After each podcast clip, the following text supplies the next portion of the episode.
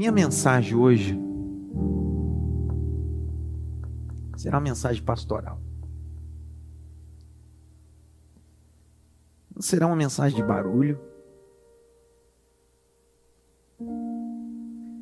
Nós temos vivido cada terça e cada quinta e cada domingo uma mensagem mais poderosa do que a outra, e essa é uma daquelas mensagens poderosas. Só que essa não tem fogo do Carmelo. Não tem terremotos na cidade de Filipos como Paulo e Silas. Hoje é o sussurro do eterno.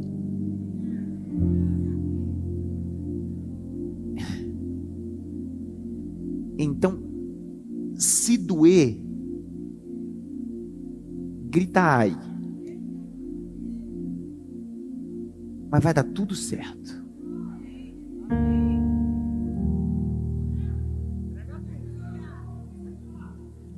Os visitantes, é para vocês também essa mensagem. Achou que ia sair fora? Também é para vocês. Porque tudo que eu vou falar se você aplicar, muita coisa na sua vida vai mudar. Essa semana toda eu tenho sido mexido com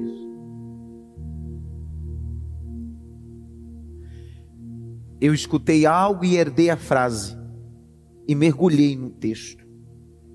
Eu cheguei hoje aqui na cidade de Maf, três horas da tarde.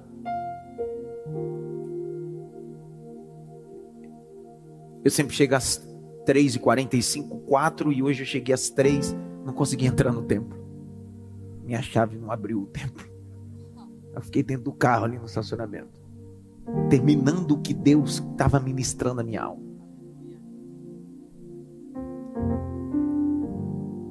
Deus me deu um tema. Põe o tema da mensagem para mim na tela. A vida é uma viagem. Escolha bem suas companhias.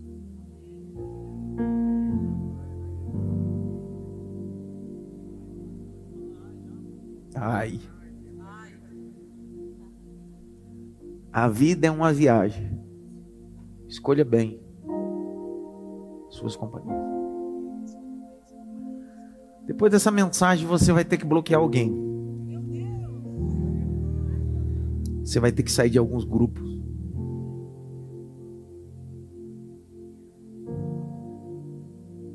porque isso vai mexer com você.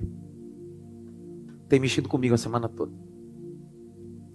Se eu fosse escrever tudo que eu queria aqui, não ia caber. Por isso que eu vou pregar muito devagar, para que nada possa passar. A base do tema, Salmo 1, o verso 1.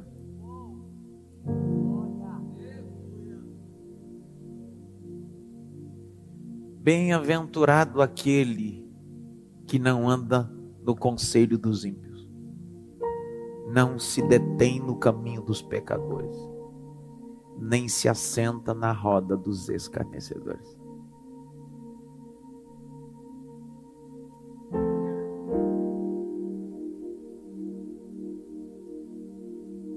Abriu? Leu o texto? Posso contar até três? Você leu na versão NAA que está aí, se você tem a versão NAA aí que a Bíblia diz tudo, pergunta por que você lê. Essa tá poderosa. Se você não tem a versão NAA, leia na tela para que todos nós possamos fazer de forma clara. Um, dois, três.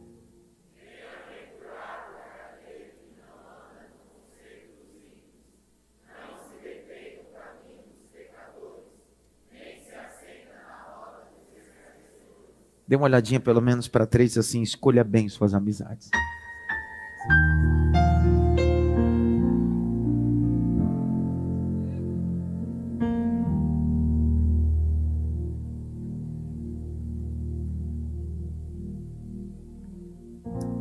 o terrilim, os salmos, o cântico, 150 canções.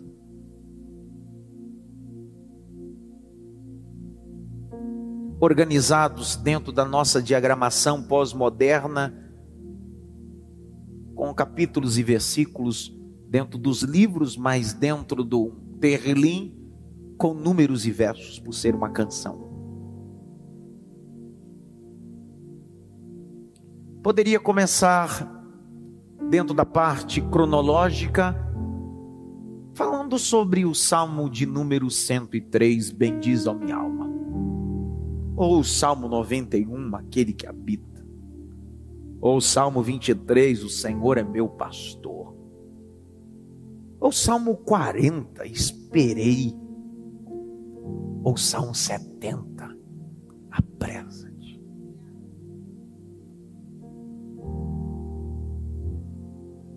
Só que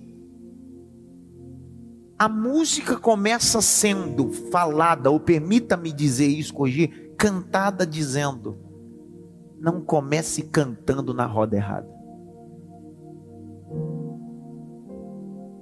Não comece cantando com a companhia errada. Eu fiz questão de pegar uma frase tão célebre que certamente você já deve ter ouvido de Jim Moon. Você é a média das cinco pessoas a quem mais convive. Essa é frase que em cursos de desenvolvimento de pessoas é mais utilizada. Você é a média das cinco pessoas com quem mais convive ou se relaciona. Você já percebeu que você começa a conviver com carioca, daqui a pouquinho você está puxando o R e o S? Você deixa de chamar bolacha para biscoito? Eu não sei vocês, mas quando eu vou pregar em estados e eu passo dois, três dias, quando eu vou para Minas eu começo a falar cantando, porque o mineiro não fala, o mineiro canta.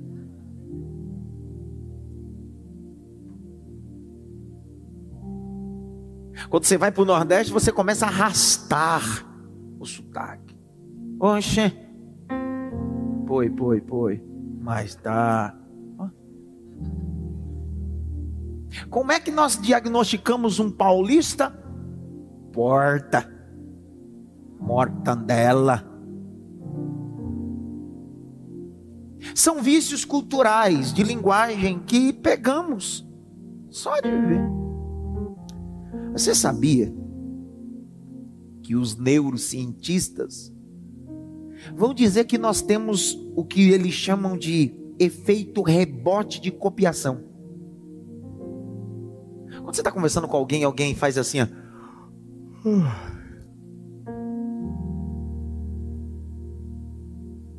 Na mesma hora, mesmo sem sono, o que acontece? Experimenta chegar numa roda com algumas pessoas e fazer isso. Todo mundo batendo papo.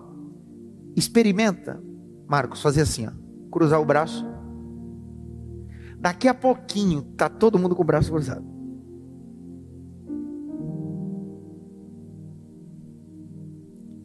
Se nós copiamos coisas tão pequenas, Imagine o ser psicossocial em suas decisões. O salmista está dizendo: Bem-aventurado o homem que não anda segundo o conselho dos ímpios. Quais são os conselhos que nós precisamos seguir? Quem são nossos amigos?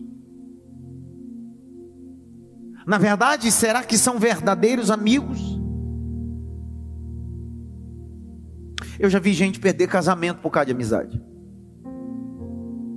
Eu já vi gente perder emprego por causa de amizade. Eu já vi gente perder ministério por causa de amizade. Mas já vi gente ser salva por causa de amizade. A ideia essa noite é colocar na balança se as pessoas que você anda se relacionando, vale a pena continuar se relacionando.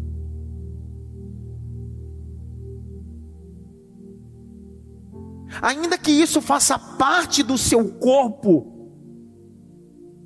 de relacionamento, o que nós precisamos hoje é: será que isso está fazendo bem ou mal?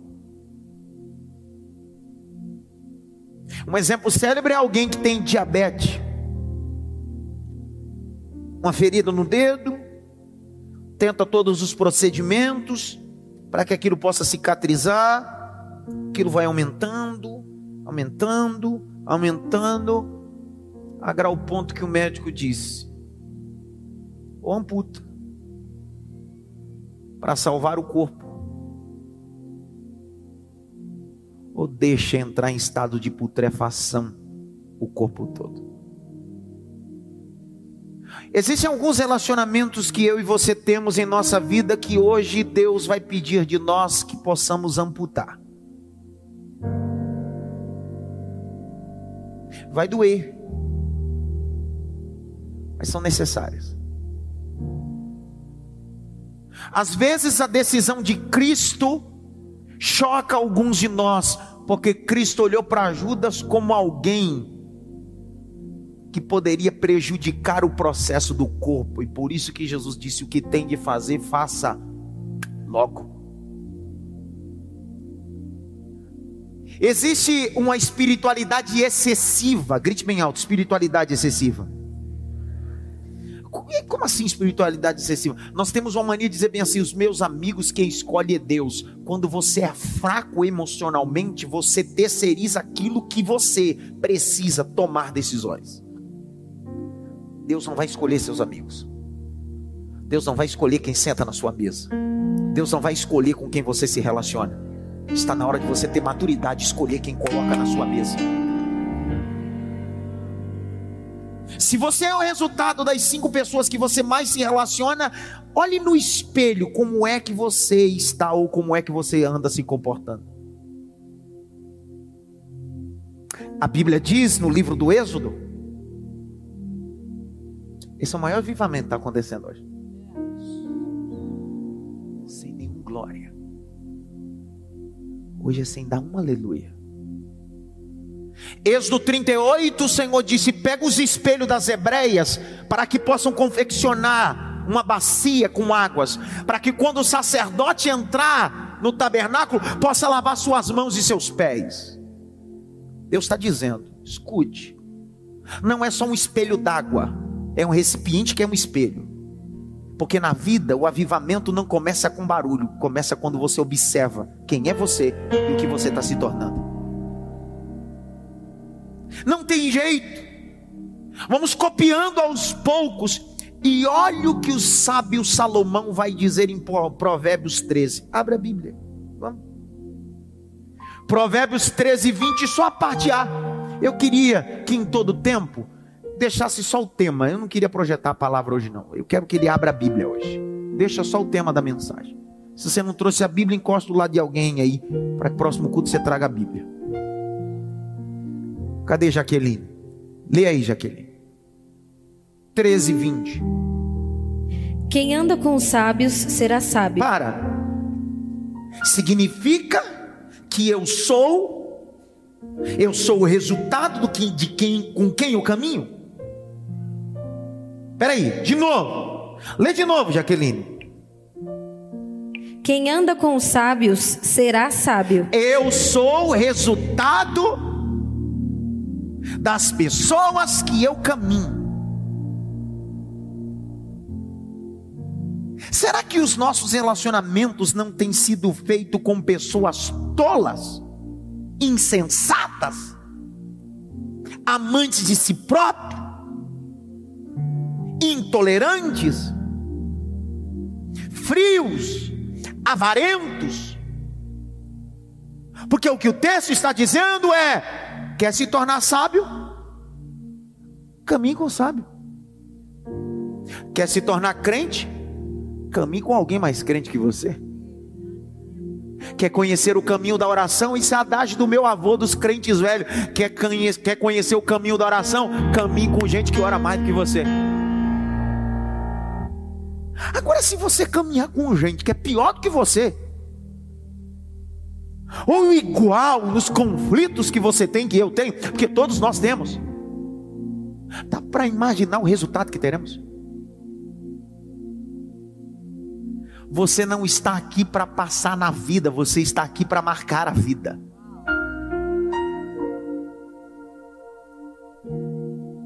Conte na sua mão quantos amigos você tem.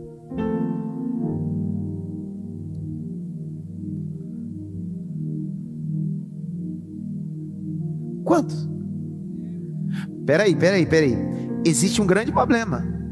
Às vezes você é amigo de muitas pessoas, mas tem poucos amigos. Às vezes você é conselheiro de muitos, mas não tem nenhum conselheiro. Esse é o mal do ministério pastoral. O pastor é amigo de todos, companheiro de todos, mas infelizmente tem poucos amigos. Isso é um mal da liderança, de um líder em qualquer setor.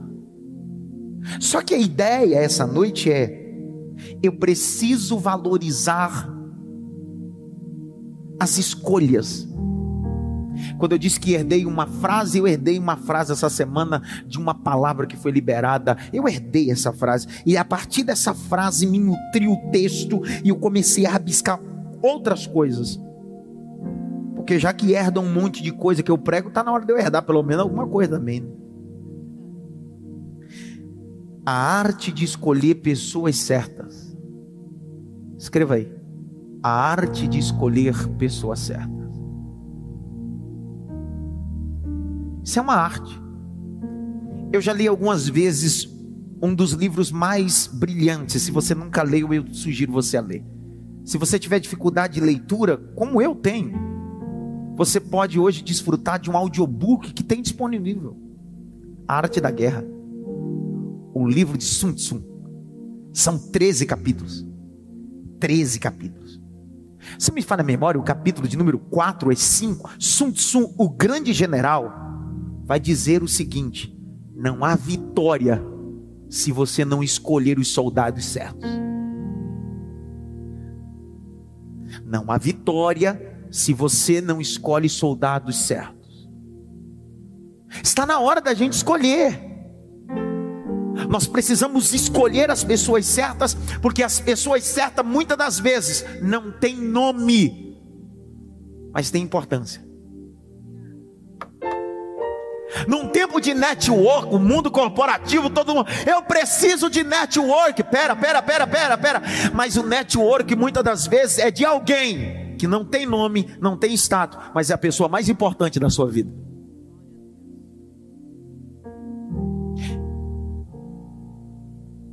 Conexões simples, escolhas simples, podem te levar para o lugar mais importante da tua vida.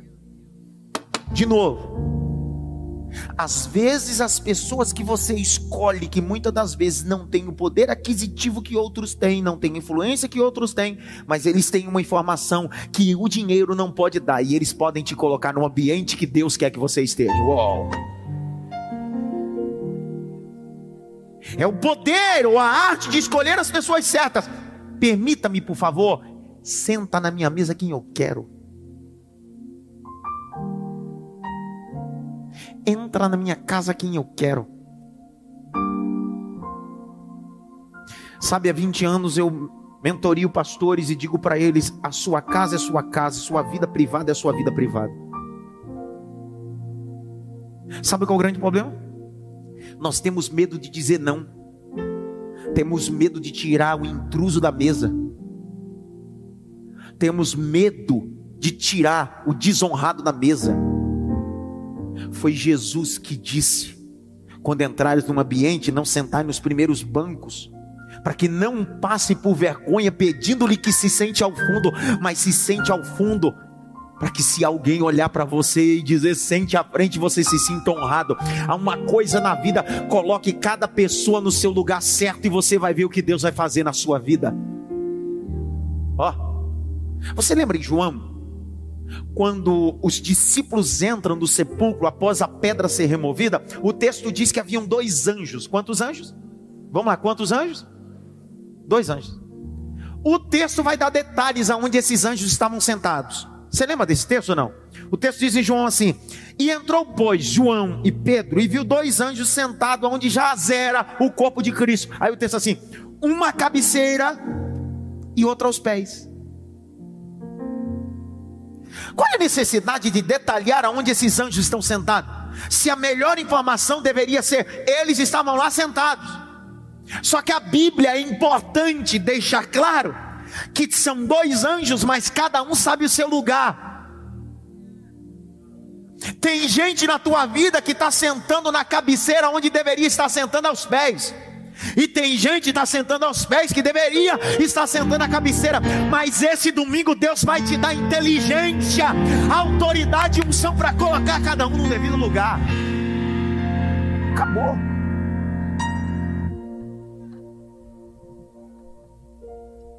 Pastor, minha sogra se intromete na minha casa. O problema não é da sogra, é seu. Quem não sabe colocar limite, reclama do excesso de, de liberdade que deu. Ninguém fala nada mesmo. Uma olhadinha pelo menos para ter assim. Você não fala nada agora por quê?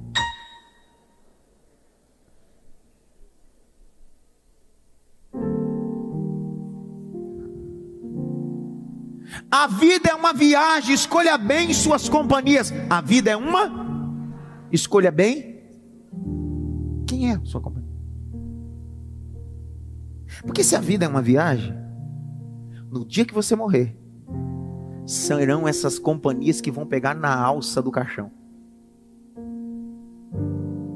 Porque no dia que eu morrer, eu não quero que ninguém leve meu corpo e o caixão num carrinho porque isso mostra o desvalor desse indivíduo. Porque eu passei 20 anos do meu ministério sepultando pessoas e o momento mais honroso de alguém é a briga entre os parentes para pegar na alça. Eu já fui fazer culto fúnebre que teve briga para segurar na alça. Sério? Eu me lembro que fui pregar, fazer um culto fúnebre na Vila Alpina. Os parentes, os amigos começaram uma prévia discussão de empurra, empurra, deixa que eu seguro, deixa que eu seguro. Eu me afastei e disse: é assim que eu quero ser sepultado. Eu quero que briguem para levar o meu corpo. Eu quero que discutam, eu quero levar ele até o final. Você precisa estar cercado de gente que briga por você até você morrer.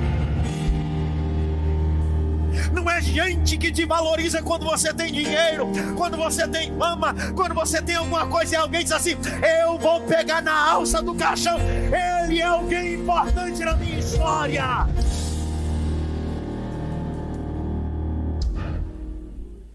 A vida é uma jornada. Escolha bem quem vai com você. Dá uma olhadinha pelo menos para três assim. Escolhe bem, cabeção.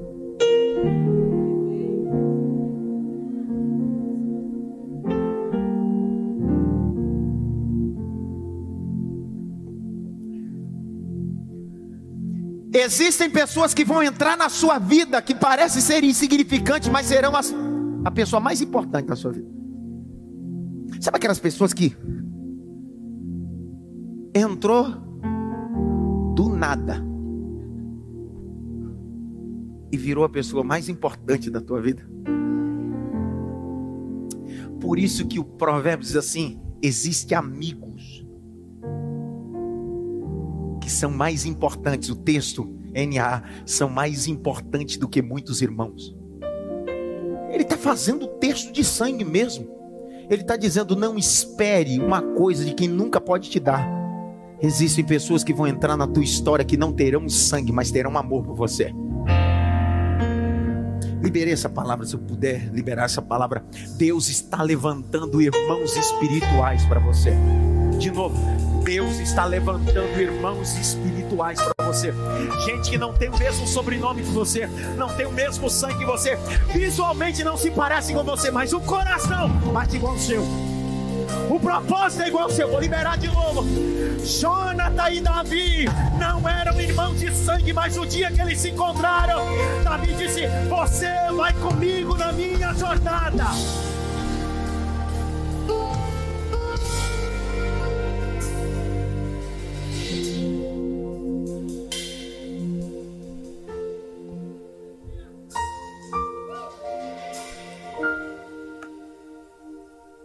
Fausto.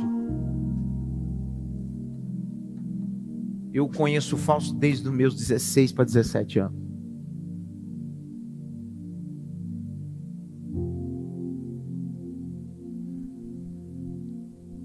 Que eu já briguei com o Fausto. Não está na história, Brasil. Só que no dia que ele morreu, eu vou pegar na alça do caixão dele. Eu vou pregar no culto dele. Ah, te lascar, tá achando que eu vou morrer na frente? É, é tu que vai morrer primeiro. Oxê. Sai fora, cara.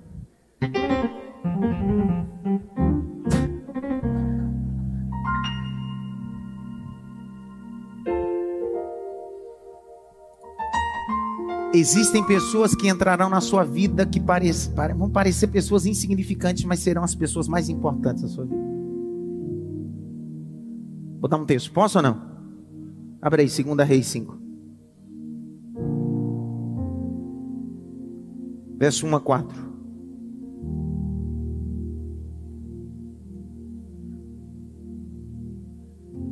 Lê, Jaque. Namã, comandante do exército do rei da Síria, era grande homem diante do seu senhor e de muito conceito, porque por meio dele o Senhor tinha dado a vitória à Síria. Ele era herói de guerra, porém sofria de lepra. Tropas saíram da Síria e da terra de Israel, levaram cativa uma menina, que ficou ao serviço da mulher de Namã. Um dia, a menina disse à sua senhora: Quem dera o meu senhor estivesse na presença do profeta que está em Samaria, ele o curaria da sua lepra. Então Namã foi contar isso ao seu senhor, dizendo: Para, alguém sabe o nome dessa menina? Nem eu.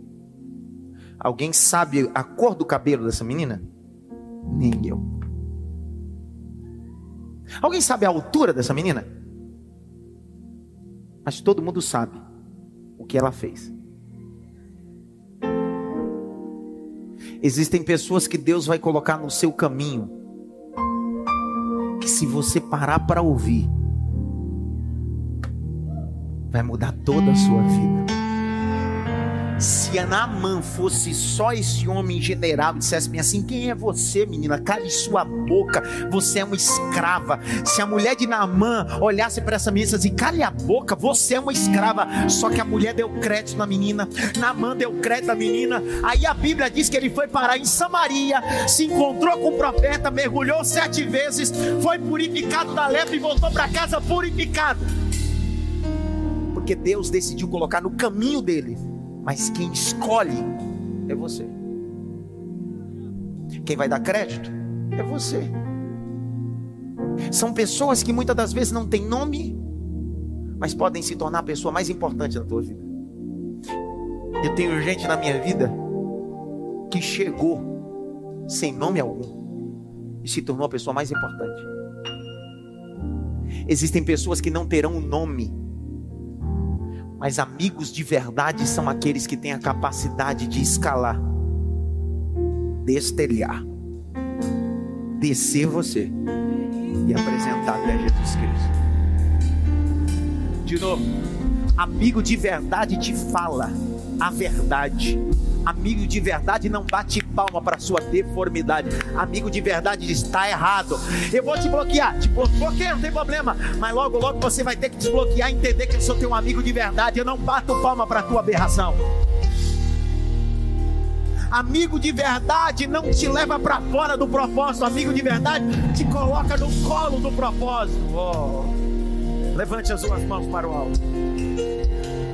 Deus está levantando pessoas anônimas, gente sem nome, que vai correr o risco de escalar casa, de estelhar e descer você. E quando você for alcançado, Jesus vai dizer: Você só foi alcançado por causa das conexões, das pessoas que você decidiu caminhar.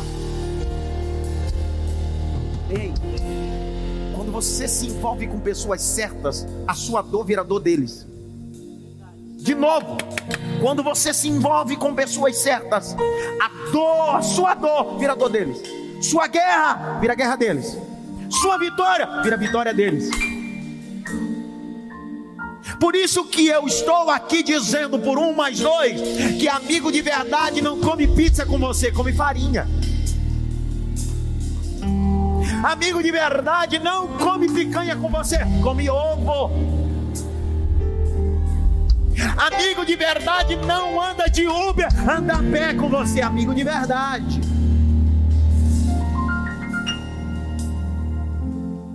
Porque amigo nasce quando? Na hora da angústia? Nasce um irmão. É na hora da angústia. Não é na hora da bonança. Abre comigo Marcos capítulo 2. Abre, abre, abre, abre, abre. Marcos 2. De 1 a 5. Eu preciso colocar do meu lado quem se envolveu tanto comigo, a grau ponto, que o meu problema se tornou o problema dele. A minha guerra se tornou a guerra dele. Não porque ele tem uma dívida, é porque se dói em você, dói em mim. Leia aí, Jaque. Dias depois, Jesus entrou de novo em Cafarnaum. Ah. E logo se ouviu dizer que ele estava em casa. Muitos se reuniram ali, a ponto de não haver lugar nem mesmo junto à porta. É. E Jesus anunciava-lhes a palavra. Sei. Trouxeram-lhe então um paralítico carregado por quatro homens. Os homens eram paralíticos?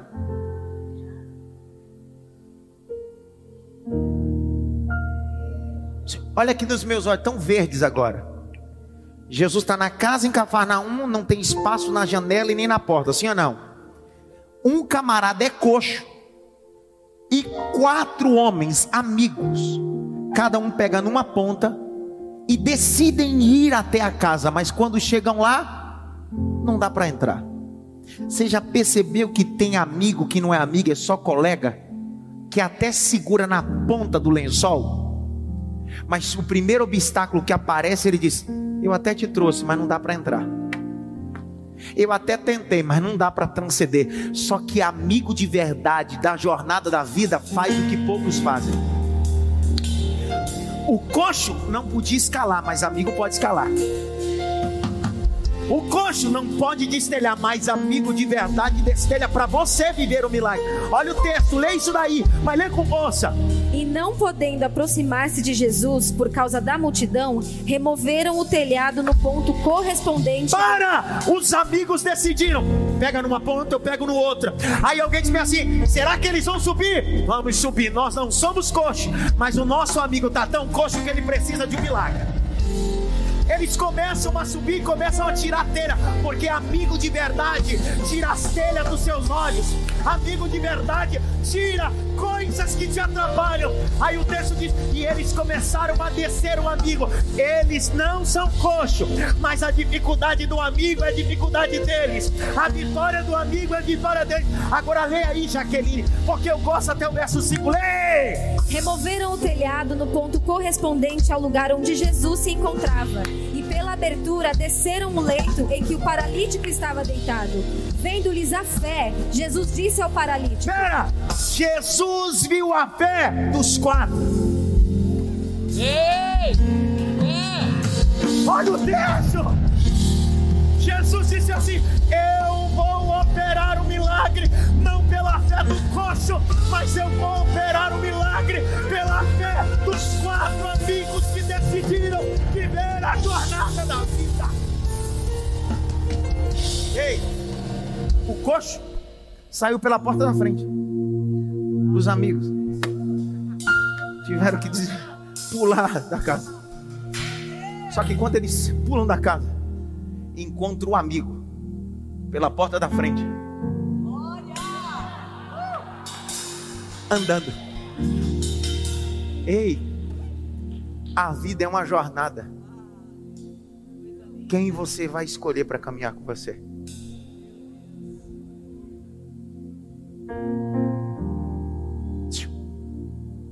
Dá uma olhadinha pelo menos para três assim, escolhe bem, tá?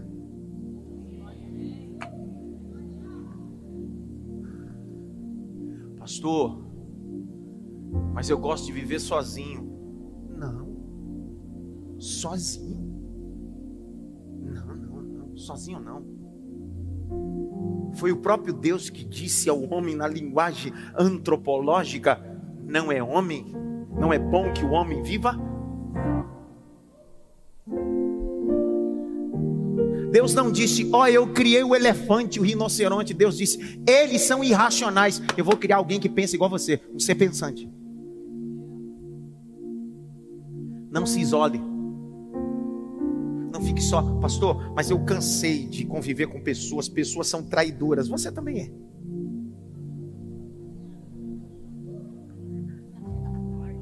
Pessoas são mala. E tu?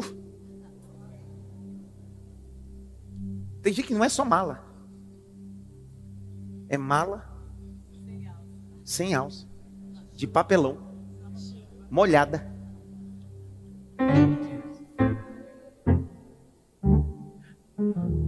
Alto, eu preciso escolher quem vai caminhar comigo. A vida é uma viagem, escolha bem suas companhias. Você quer ver? Só para você entender esse tema aí, você vai entender. Abre comigo Gênesis 22. Deus disse para Abraão ir até a terra de Moriá, mas Deus não disse quem ele deveria escolher. Que isso? Não pegaram. Deus disse Abraão: vai à terra de Moriá, estou indo. Mas é Abraão que tem que escolher os servos que caminham com ele. Ter fé não é só levar Isaac, é ter a capacidade de escolher os servos que vão caminhar com você nessa jornada. Uou. Leia Jaque. Vamos seguir. Depois dessas coisas, Deus pôs Abraão à prova e lhe disse: Abraão, este lhe respondeu: Eis-me aqui. Deus continuou: Pegue o seu filho, seu único filho Isaque, a quem você ama, e vá à terra de Moriá. Cara, Deus disse que era só para ir quem? Abraão e quem mais? De novo, Abraão e quem mais? Olha lá. Ali ofereça-o em holocausto sobre um dos montes que eu lhe mostrar. Na manhã seguinte, Abraão levantou-se de madrugada e, tendo preparado o seu jumento, levou consigo dois dos seus servos. Para. Se Abraão fosse cabeçudo igual alguns de nós, diria bem assim: Deus, isso é só eu e Isaac. Se ele caminha, porque a caminhada, a jornada era de três dias, quantos dias? Você precisa entender que você vai chegar a alguns destinos, não só você, Isaac, mas você precisa pelo menos de servos com você. E ainda que esses servos não tenham nome, mas são importantes na sua história. Uou. Sabe por quê? Continua a leitura, olha o que os servos fizeram. Rachou a lenha para o holocausto e foi para o lugar que Deus lhe havia indicado. No terceiro dia, Abraão ergueu os olhos e viu o lugar de longe. Então disse aos servos: Esperem aqui com o jumento. Para. Se Abraão vai sozinho, ele e Isaac, cada um em cima de um jumento. Se eles sobem, quando voltassem, o que, é que estaria embaixo? Não teria mais jumento. Teria que voltar para casa numa caminhada a pé agora de três dias. O que, que Abraão está entendendo. Existem pessoas que não poderão acessar o cume da montanha, mas terão o privilégio de caminhar comigo na caminhada de três dias até o lugar da montanha. Puxa vida. Ninguém, será que só eu falei isso daqui? Só eu recebi essa palavra, Senhor? Deus não está dizendo para que você tire as pessoas, Deus está dizendo selecione as pessoas e coloque cada uma no seu devido lugar. Pegou, Rogério? Vou falar de novo, de novo, de novo, de novo, de novo, de novo. De novo, às vezes você pega isso aqui. Existem pessoas que são Isaac, que vão acessar o monte com você. Mas existem outros que são servos. Não vão acessar, mas vão caminhar com você até o pé da montanha. Quando você fizer o que fizer e precisar, eles vão dizer: Estou aqui. Se você gritar, precisa de alguma coisa, eu estou aqui, estou segurando o jumento, a gente vai voltar junto, a gente vai caminhar junto. Essas pessoas você não pode abrir mão. Você pode tomar distância, porque Abraão com Isaac está dizendo: vamos tirar uma distância, eu vou acessar ali, mas não significa que eu estou abrindo mão de você.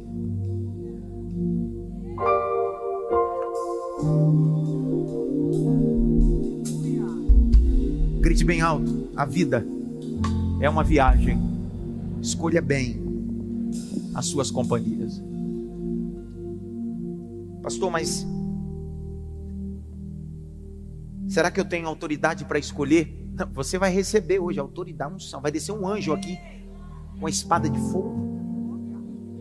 Vai colocar na sua garganta. E vai dizer: aprenda a escolher. Para de espiritualizar a coisa, cara. Tá na hora de você ter maturidade de escolher. Quer ver uma coisa? Abre Amós 3,3. Abre Amós. Amós. Amósinho. Abre Amós. Você sabe que Amós era um boiadeiro. Olha o que diz. Amós 3,3. Leia aí. Será que dois andarão juntos se não estiverem de acordo? Esse é o critério que você precisa colocar na sua vida para escolher as pessoas que vão com você nessa jornada. Andarão dois juntos se não estiver de acordo? Tá parecendo o casalzinho que quer casar e um tá indo para o Japão e outro tá indo para a Coreia. Até que é perto, né?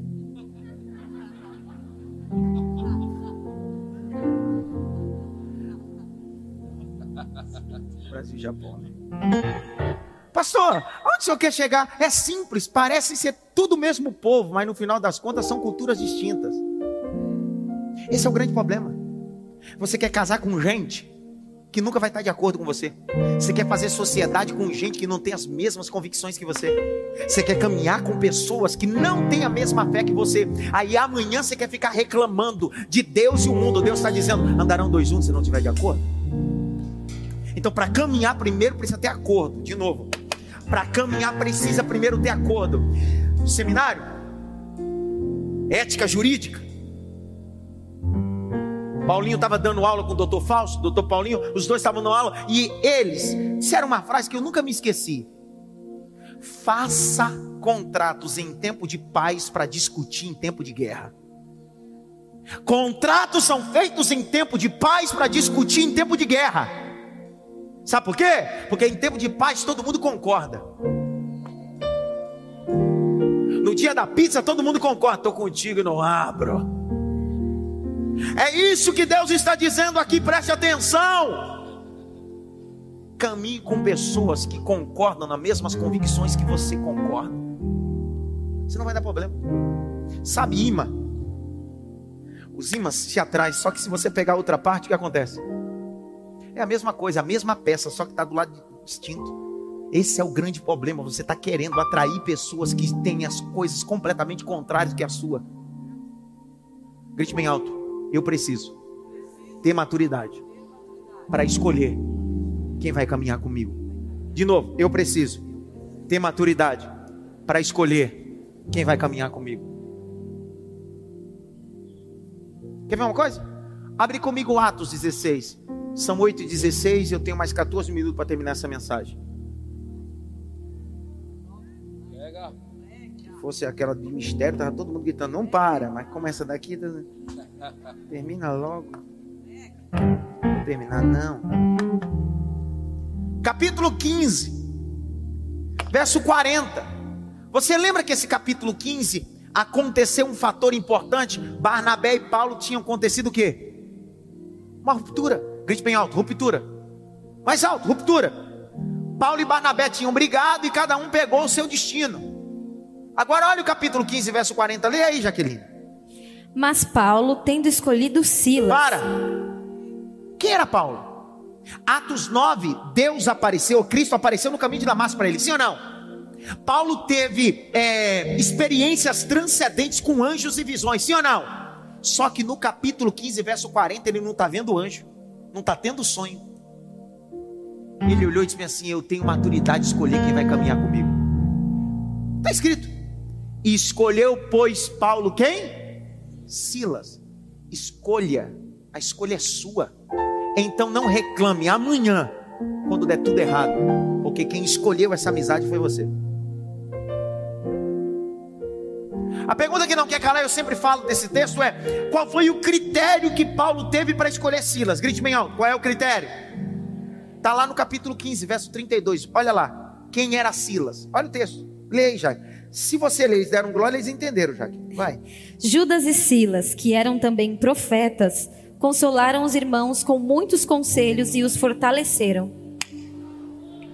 Vamos de novo, vamos ver se eles entenderam. Ó, estou no capítulo 15, verso 40. E Paulo escolheu Silas. Qual foi o critério que Paulo usou para escolher Silas? Está no capítulo 15, verso 32. Lê, vai.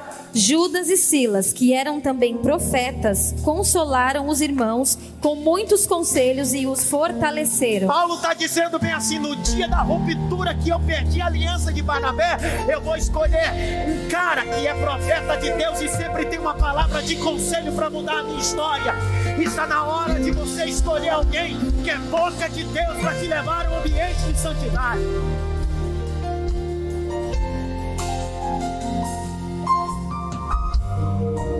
Quem são os nossos amigos? Quem são os nossos conselheiros?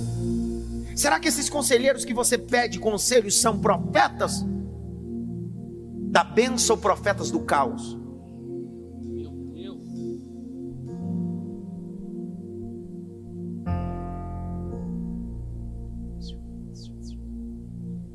Olhadinha pelo menos para Tracy assim. Vai ter que bloquear alguns hoje, hein?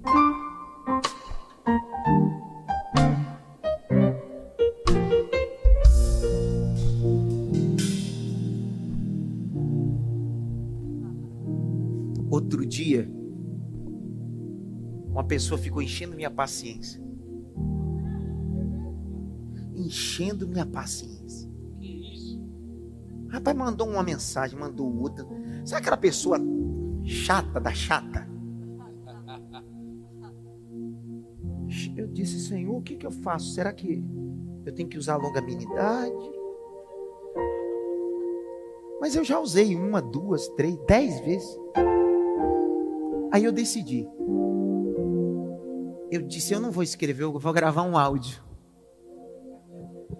Eu disse, paz, irmã.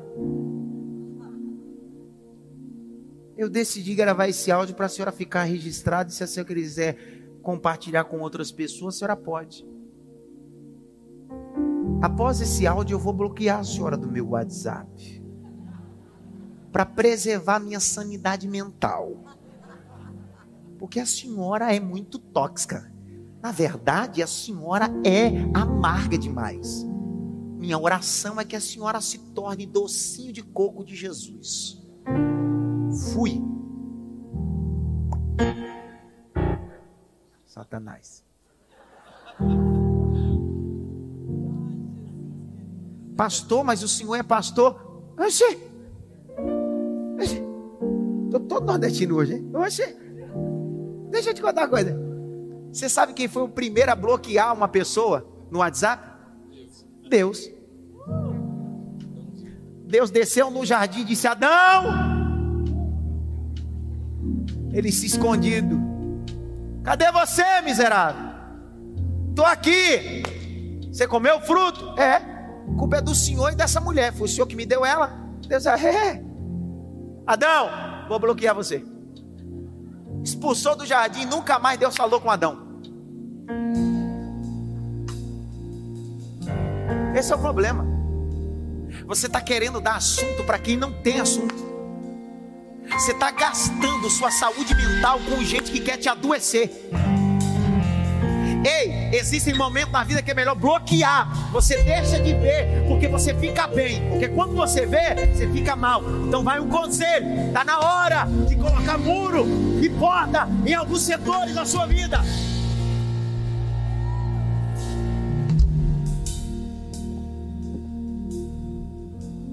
Aleluia.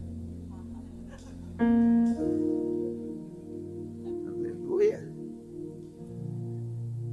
Grite bem alto, eu preciso entender o propósito. Ei, Deus vai nos dar maturidade de escolher. Abre comigo Lucas 6, 12 a 13. Eu tenho mais 10 minutos para terminar. Coisa boa pregar assim, dando aula. Eu amo pregar dando aula. Eu fui chamado para isso. Assim. Eu não gosto de ficar. Levanta a mão, glorifica.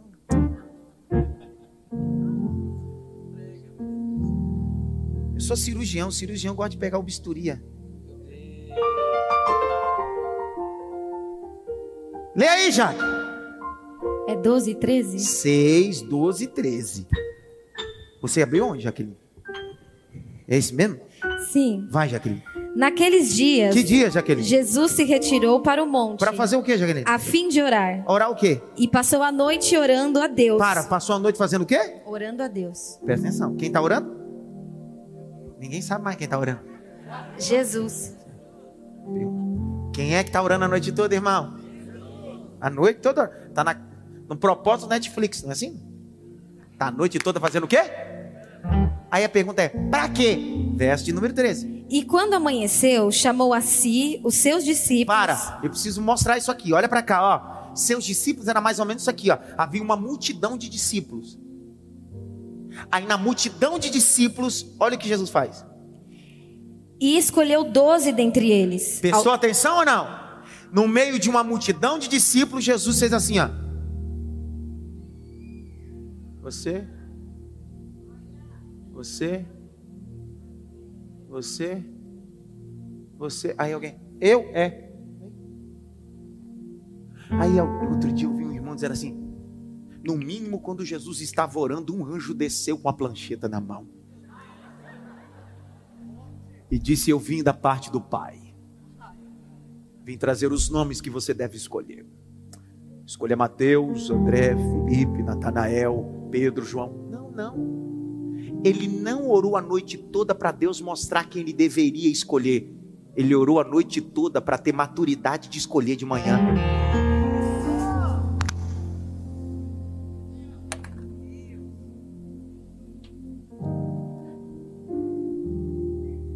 Marido, fica em pé.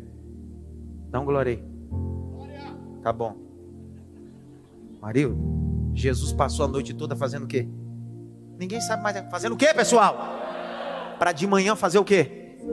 Quantos? A pergunta é: qual foi o critério que ele escolheu? Quer ver na Bíblia qual foi o critério? Sim ou não? Sim ou não?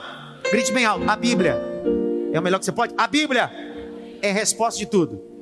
Olha o critério. Vamos lá, Marcos 3,13. A Bíblia vai responder tudo. O que a pessoa fica agoniada comigo é porque a Bíblia vai responder. Eu tenho vontade de pregar o que eu acho, mas não dá.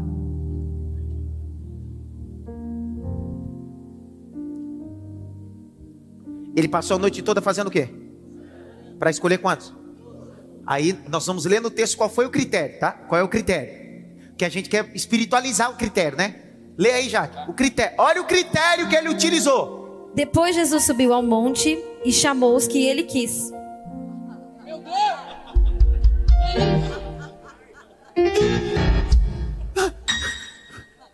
Que raiva, cara. Daí a gente tá pensando que é um anjo que ia aparecer para ele. Ele tá dizendo, eu escolho quem eu quero. Ele está dizendo, aprenda a escolher quem você quer. Então não reclame da sua escolha, porque quem escolheu foi você. Oh, beleza.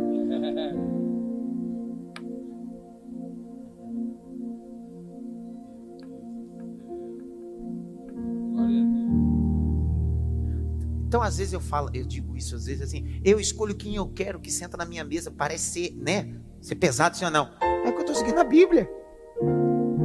Porque quem escolheu fui eu. E se der errado, a culpa é minha, porque quem escolheu fui eu.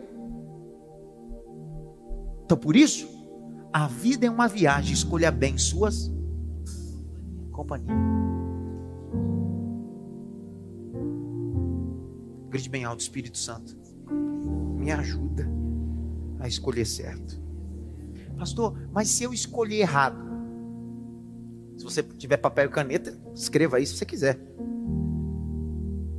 Relacionamentos tóxicos podem arruinar toda a sua vida. Relacionamentos tóxicos podem arruinar todo o projeto que Deus tem na sua vida. Semana passada eu estava tão cansado, foi semana passada que eu vim de viagem, que eu falei que podia confundir Jesus com Genésio. Vocês perceberam que eu, eu, cometi um erro aqui? Que eu falei um, o livro e esqueci de falar o capítulo, o versículo. Quem lembra? Lembra ou não? Pois hoje eu vou dar o livro, o capítulo e o verso da história. Para você que anda colocando amigo tóxico, sagaz do teu lado com o conselho do diabo que pode acabar com a tua vida, pare de se assentar na roda dos escarnecedores. Deus vai te tirar dessa mesa de ímpio, Deus vai te colocar na mesa dos santos. Levante as suas mãos, eu quero recitar o Salmo 1. Bem-aventurado o homem que não anda no conselho dos ímpios, não se detém no caminho dos pecadores, nem se assenta na roda dos escarnecedores. Eu vou citar o verso 2: Antes o seu prazer está na lei do Senhor, e na sua lei medita de dia e de noite. Eu vou no 3 também. Junto às correntes de água, que devido ao seu tempo dá o seu fruto. A frutificação depende com quem você se relaciona. Se existem setores da sua vida que não anda frutificando, é porque você está se relacionando com gente que é seca, tóxica demais. Pede bem alto, Espírito Santo. Está doendo demais hoje. 2 Samuel 13. Falta cinco minutos para terminar a mensagem. Tem dois ali que já desviaram. Mas a gente vai continuar até o final.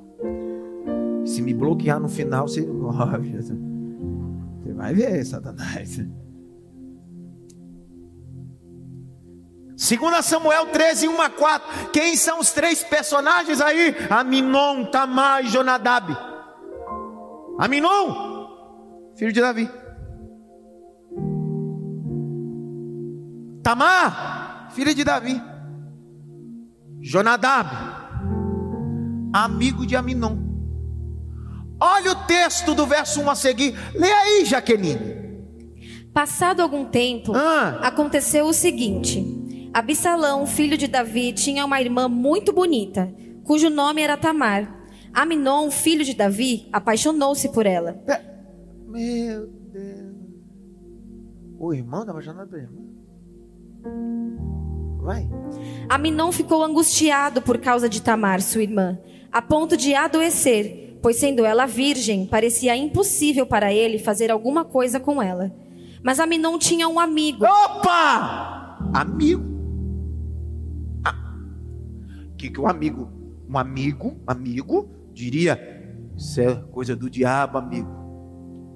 Deus não está nisso não, amigo. Vamos orar, vamos jejuar. Só que o amigo, olha o que o amigo faz, vai. que se chamava Jonadab, filho de Simeia, irmão de Davi. Jonadab era um homem muito esperto. Olha, E ele disse a Aminon: Por que você está emagrecendo tanto dia após dia, ó filho do rei? Por que não me conta o que está acontecendo? ó, tem gente. Pode falar.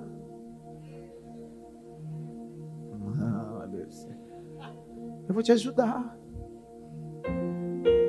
Nós vamos conseguir. Pode abrir o seu coração.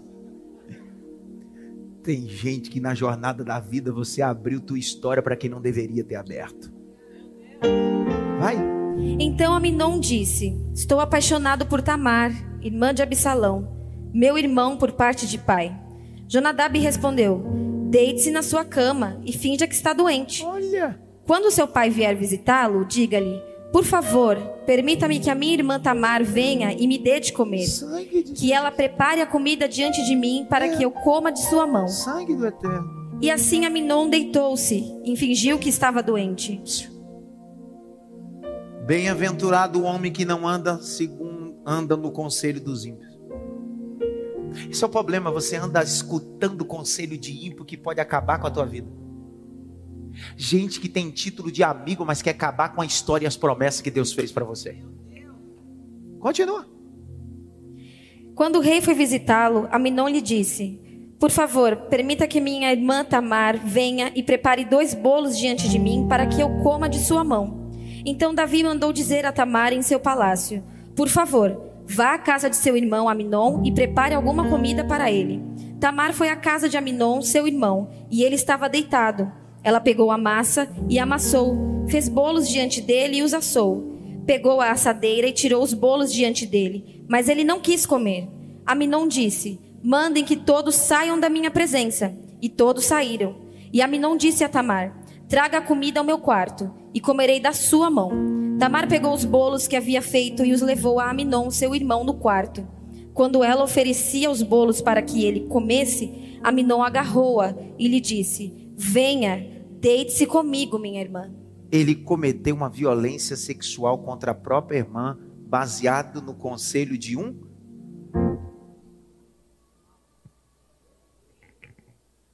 Dê uma olhadinha pelo menos para três assim. Eu já fechei a Bíblia. Quem são seus conselheiros?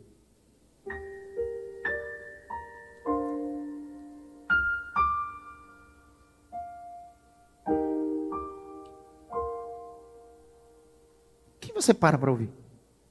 Pastor, qual é o final dessa história? Quer saber o final da história? Olha o verso 32 para resumir. Veja.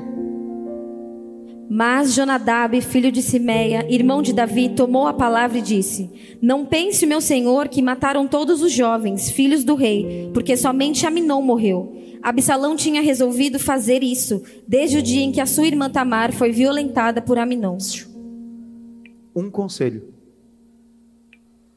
errado levou a família de Davi à ruína.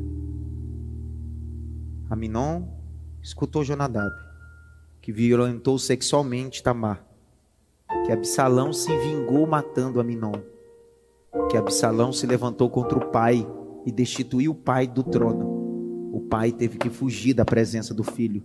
O filho morreu pendurado, cabelo numa árvore, transpassado pelo general Joabe. Esse foi o fim da família de Davi, por causa de um conselho de um amigo.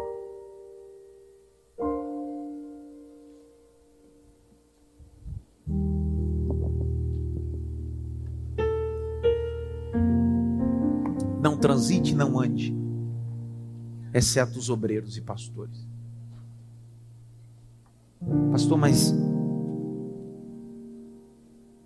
hoje eu não chorei de raiva. É. Eu disse para você no início que hoje a mensagem seria o quê? Seria o quê? Pastoral. Obrigado. Hoje é aquela mensagem que ninguém Ninguém, ninguém se arrepiou aqui. Não. Oh, hoje não teve nenhum calafrio. Ninguém, opa, mistério. Aquela mensagem que vai sair daqui, vai comer a pizza e a pizza vai ter gosto amargo na boca. Aquela mensagem que você vai dormir, vai ficar em casa deitado, mexendo no WhatsApp, diz: É, isso aqui já foi. Pá. Esse grupo, fui. Aí você vai lá no seu Instagram e diz: Essa tranqueira vou deixar de seguir. Porque... Ah, eu vou falar, Jesus.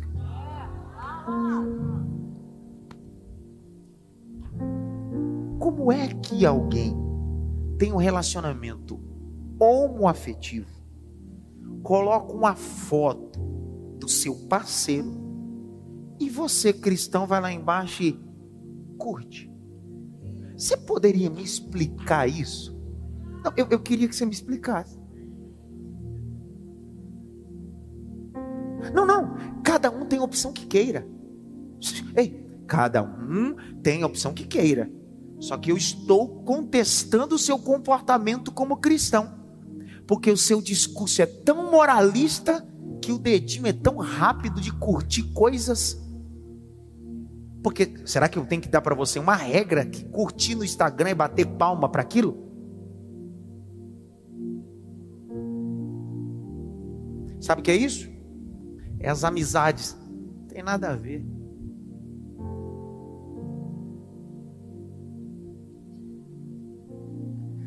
Nada a ver.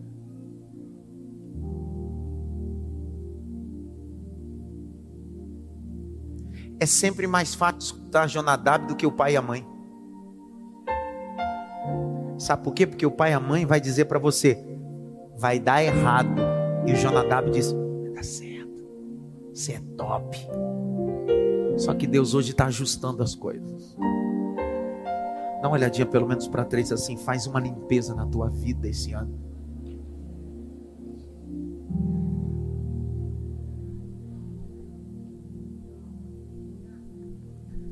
Falso sabe disso. Mambete não está aqui hoje. Mas gente que caminha comigo há muitos anos sabe. Eu me batizei, eu tinha 16 anos de idade. Quantos anos? Eu tinha 16 anos de idade. Um dia antes do meu batismo, eu fui na casa do pastor Manuel Martins, um pastor ancião jubilado da igreja, que tocava violão. Setor 2 do Belém. E eu passava a tarde toda com ele. Ele me ensinava a Bíblia, falava da Bíblia para mim. O que para a igreja ele era só um ancião, jubilado, para mim era o camarada que mais eu me inspirei sobre o texto sagrado. Porque enquanto ele tocava o violão, ele abria a Bíblia e dizia bem assim: Isso aqui é a boca de Deus. Tio do Fausto, Francilino. Francilino é diácono, é o quê? Hã? É diácono? Diácono. Domingo à tarde, o tio do Fausto saía, ele, Manuel Martins, e mais uns dois anciões, de domingo para ir levar ceia na casa da membresia. Você sabe quem ia para levar a ceia com eles? Era eu. Nem um jovem queria. Aí alguém outro dia disse assim: Pastor, mas você tem 38 anos, começou tão novo, e por que, que o senhor tem toda essa maturidade? Porque eu decidi andar com gente mais experiente do que eu, mais crente do que eu. Eu não ando com menino, eu ando com gente que tem intimidade com Deus. Você é o resultado das cinco pessoas que você se relaciona. Mão no coração, eu oro. Hoje ninguém vai bater palma quando eu der a benção apostólica. Vai sair na, na fila indiana.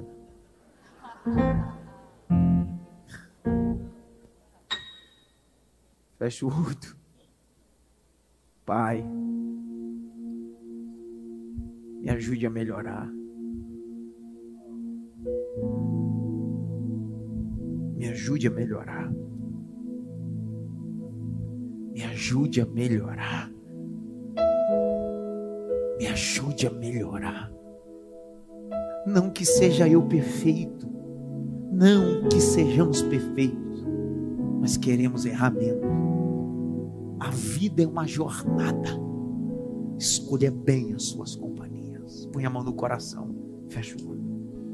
Meu pai o mundo insiste em me comprar, mas eu não quero o que vem de lá. Eu quero agora a glória de Deus. Eu cansei, já não quero mais viver para mim.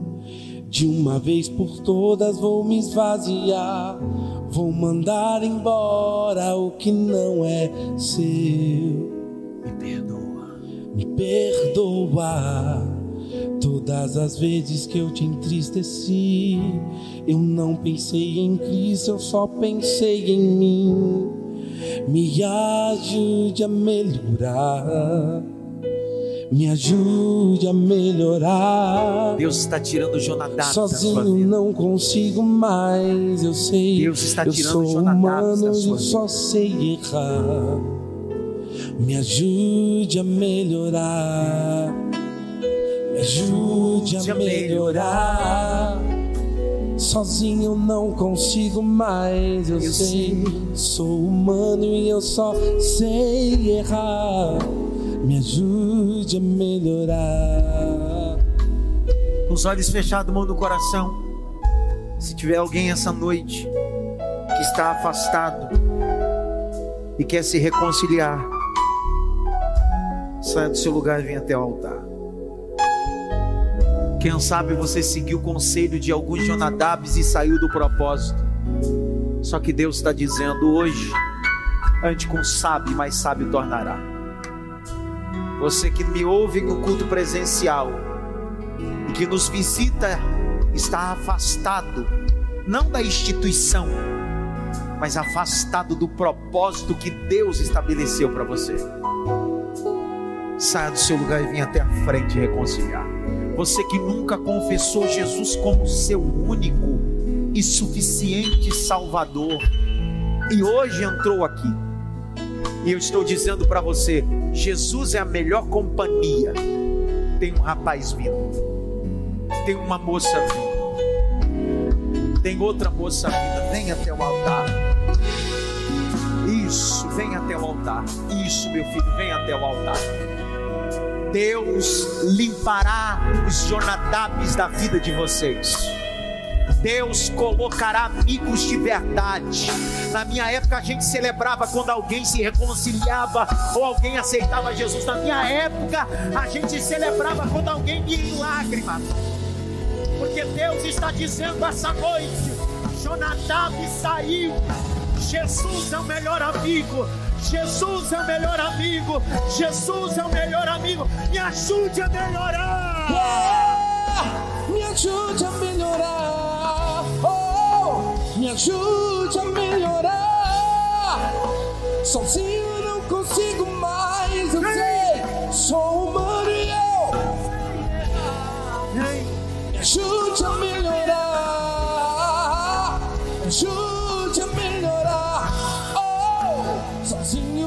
Consigo mais. Eu sei, sou humano e eu só sei errar. O Espírito de Deus me impulsiona. Derabagacharagauafácia. A fazer esse convocar ao teu coração. Tu não és Jonadab. Tu não és Aminon. Tu és Lázaro, amigo de Cristo. Jesus está dizendo: volta para o altar. Volta para o altar, é o teu lugar. Volta para o altar, é o teu lugar. Volta para o altar, é está te chamando, vem. Vem reatar amizade. Vem reatar aliança. Vem reatar aliança em Deus. Para que eu possa orar. Deus está te convocando. Vem, meu filho. Vem. Vem, minha filha. Vem. Vem, meu filho. Vem. Vem. Vem. Vem. Vem.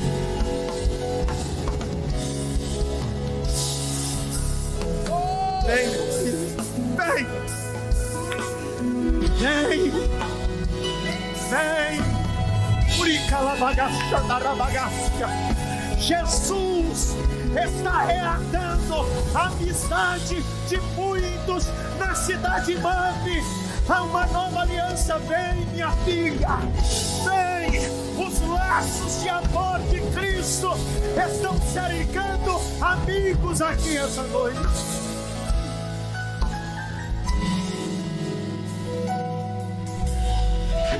Oh meu Deus do céu, Ecamachara. A nave da igreja, levante as duas mãos para o alto. Feche os dois olhos. Pelo menos por 10 segundos. Só quem está feliz em Deus. Só quem está feliz em Deus. 10 segundos. Abra a boca, diga glória. Abra a boca, diga glória. Abra a boca, diga glória. Jesus está salvando. Jesus está salvando. O Evangelho é o poder de Deus. O Evangelho do inferno. Me ajude a melhorar. Me ajude a melhorar. Sozinho não consigo mais, eu sei. Eu sou humano e eu só sei que errar. Me ajude a melhorar. Me ajude a melhorar. Sozinho não consigo mais, eu sei. Eu sou humano ajude a melhorar.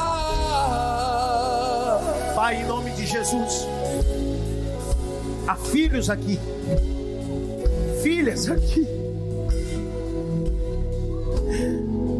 Há lágrimas no rosto, há lágrima no coração.